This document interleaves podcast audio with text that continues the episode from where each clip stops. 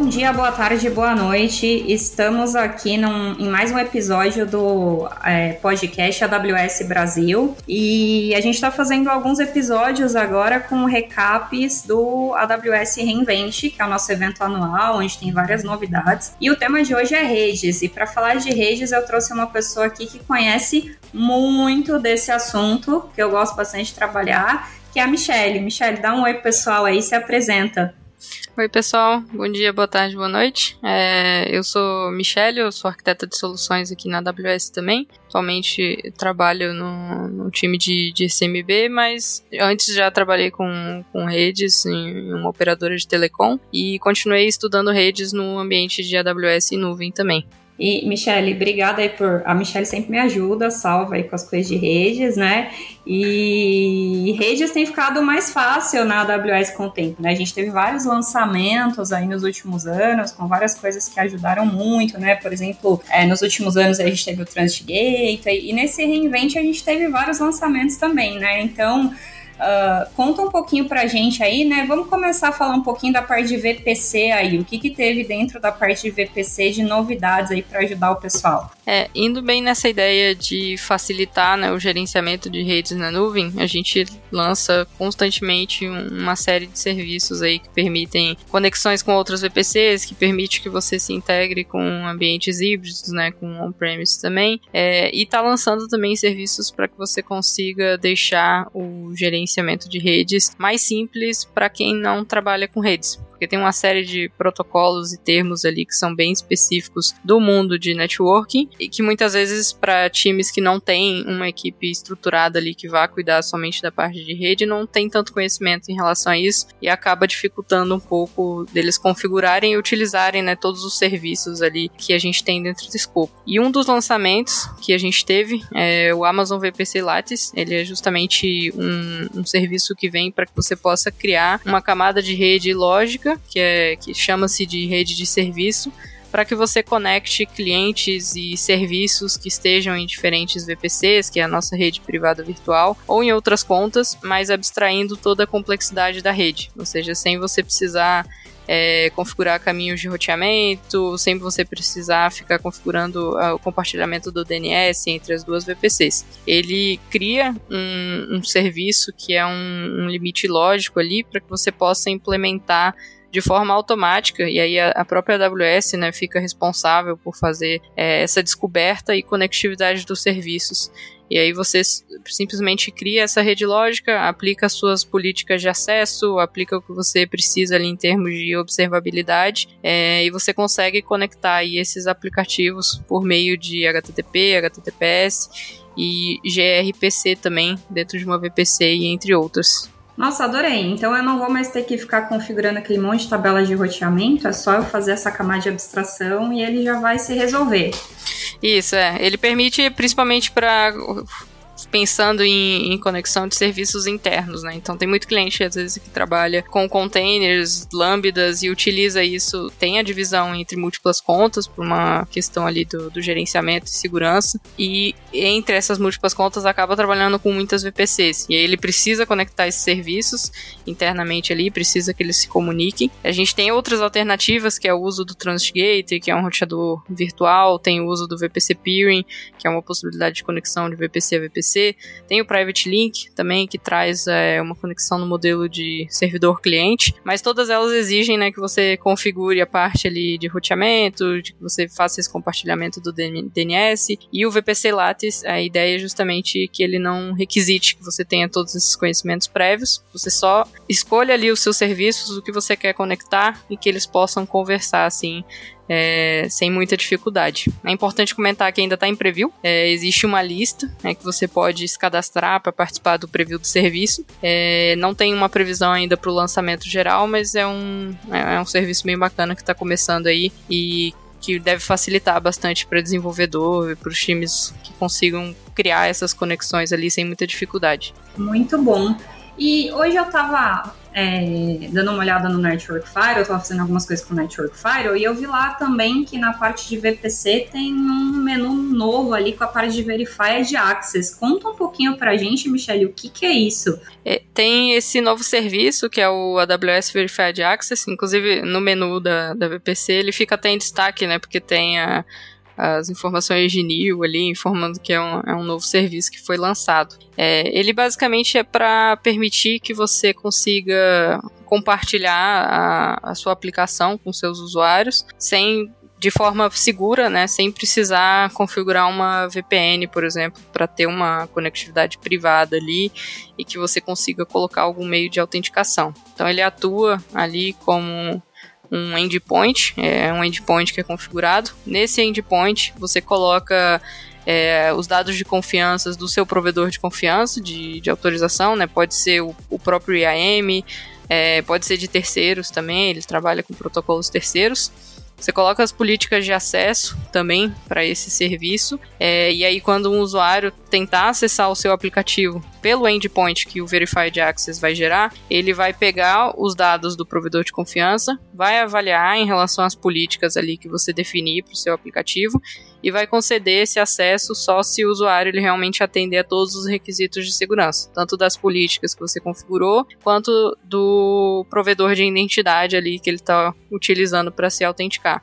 Então, na prática, ele cria esses endpoints de acessos protegidos por essas políticas. Existem instâncias da AWS por trás, totalmente gerenciadas, tá? Não tem nada que você precise ficar gerenciando, mas elas fazem a, a avaliação do que está compliant, de o que, que não está, e baseadas nas configurações que você coloca e de quem você cadastra ali como o provedor de identidade, ele estando autorizado, libera o tráfego para o endpoint de destino, e aí isso internamente vai chegar ali na, na sua aplicação, né, na origem dela. Ela estando privada, você pode manter ela privada, não precisa tornar pública. Aí pode ser um load balancer ou uma interface de rede, que são os destinos ali suportados pelo Verified Access.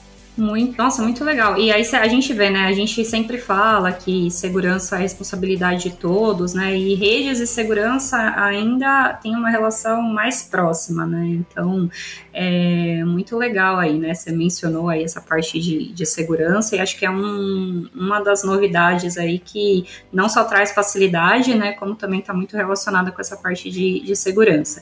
E teve mais coisas ainda, né? Na parte de redes. Não foi só isso. O que mais que teve de interessante aí de, de lançamentos? Teve. Esse, esse ano a gente teve bastante lançamento até na parte de, de redes, assim, tem esses serviços novos, teve serviços que tiveram adaptações né, do, do que já existia, algumas melhorias ali que foram implementadas. É, uma dessas é o ENA Express. O, o ENA, para quem não conhece, é o Elastic Network Adapter.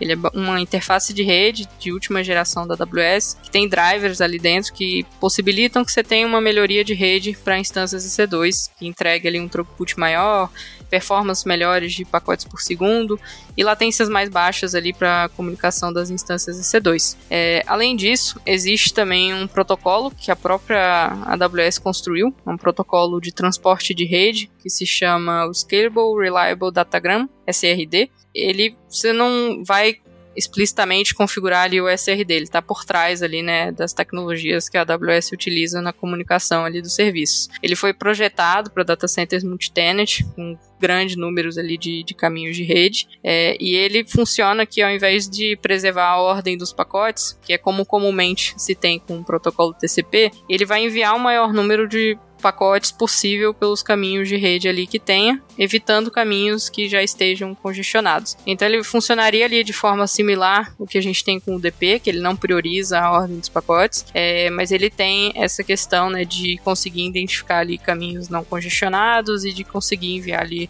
a maior, o maior número de pacotes possível, otimizando os caminhos pelo qual ele pode pegar. E isso minimiza jitter, garante uma resposta mais rápida. Hoje ele é implementado na placa de rede Nitro da, da AWS, utilizado com o AWS Elastic Fabric Adapter, que é utilizado para hoje workloads de alto desempenho, né, HPC. O ENA Express, o que ele traz diferente é a combinação da interface de rede de última geração, que é o Elastic Network Adapter, com o uso desse protocolo, que é o SRD. Então ele permite que você use esse protocolo para aplicativos de rede TCP e UDP tradicionais, é, e com isso, né, aumenta ali o, o fluxo da largura de banda que as suas instâncias EC2 conseguem exportar, pode ali fornecer até uns 85% de melhoria na latência, fazendo o teste XP99.9 é, e que traz essas otimizações agora não exclusivamente para os workloads de HPC que precisavam do Elastic Fabric Adapter, mas também para os outros workloads que utilizem o ENA. É um, uma ativação simples na console que você consegue marcar ali para sua interface de rede e aí se expande né, a possibilidade dessa aceleração para sistemas de storage distribuídos, é, para sistemas de mídia, por exemplo, também que precisam da, desses throughputs altos, expandindo aí essa melhoria para outros tipos de workload também. Nossa, muito interessante. E é, uma dúvida aqui que eu fiquei, né? É, isso pode ser usado com qualquer EC2? Eu não, não, não sei se eu entendi bem, eu não sou muito da. Eu, eu preciso, né? Esse aí é advanced para mim. Então, é, ou tem algumas instâncias específicas que você consegue utilizar. Como que funciona isso? Hoje o ENA está disponível para as instâncias que utilizam Nitro, então tem esse requerimento né, de estar tá utilizando o AWS Nitro. É, além disso, ele por padrão ele já vem habilitado nas imagens, nas AMIs Amazon Linux 2. Então se você está usando a última geração dessas imagens, ele já vem com o ENA habilitado, e aí o que você precisaria fazer para ativar o ENA Express seria ir na console, é, ir na, na, sua interface de rede, que está associada na instância C2, e marcar o checkbox para habilitar o EN Express. Nas outras instâncias, que são de gerações mais antigas e que não tem ali por padrão esse EN habilitado,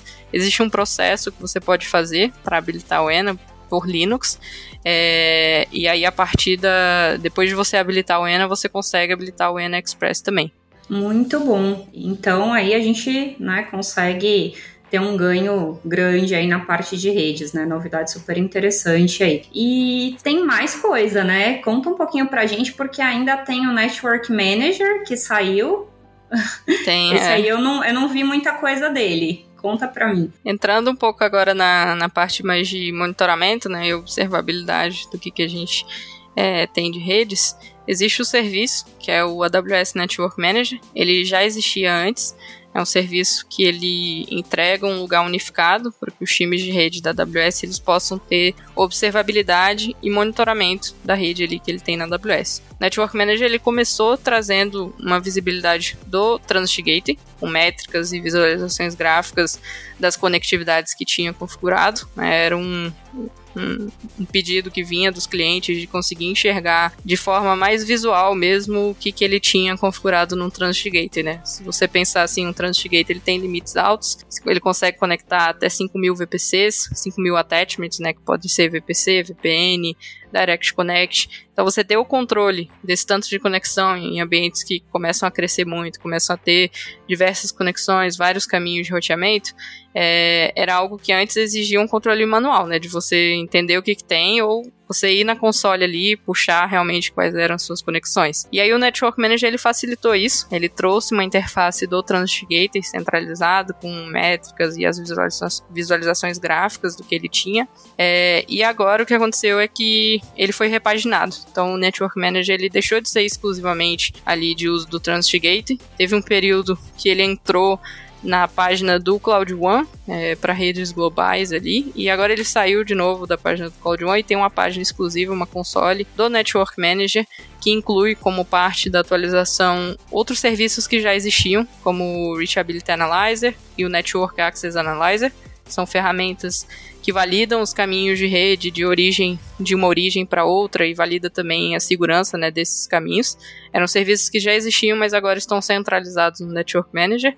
E o IPAN também é um serviço para gerenciamento de endereços IP. Ele, você consegue utilizar ele para gerenciar IPs e facilita bastante controle para exaustão de IP, ou então evitar que você tenha overlap de rede na hora de ir criando ali as VPCs. Você consegue incluir ele num pipeline de desenvolvimento, que você já vai gerando é, as suas VPCs, gerando múltiplas contas ali, e já faz essa associação automática dos IPs.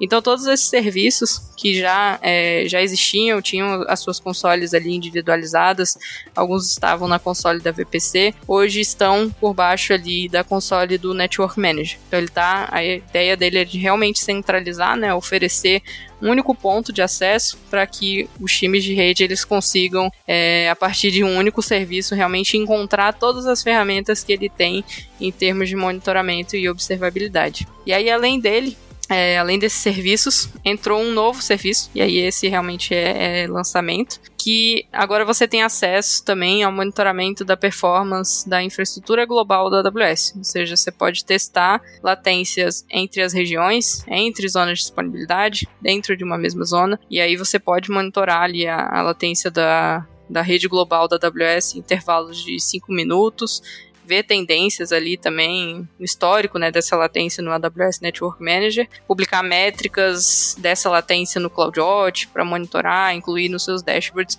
que facilita bastante, às vezes, é, o cliente pode tá com dúvida se a aplicação dele tá com latência, se é algo ali na, no servidor dele, nas aplicações dele, ou se de repente é algo geral, né? Você conseguir ter essa visibilidade de como estão os caminhos de rede na AWS é importante é, na observabilidade geral de uma aplicação que está hospedada na AWS. Essa semana, inclusive, conversando com, com uma colega, o cliente dela queria entender justamente qual região fora de São Paulo que traria a menor latência para que ele se conectasse.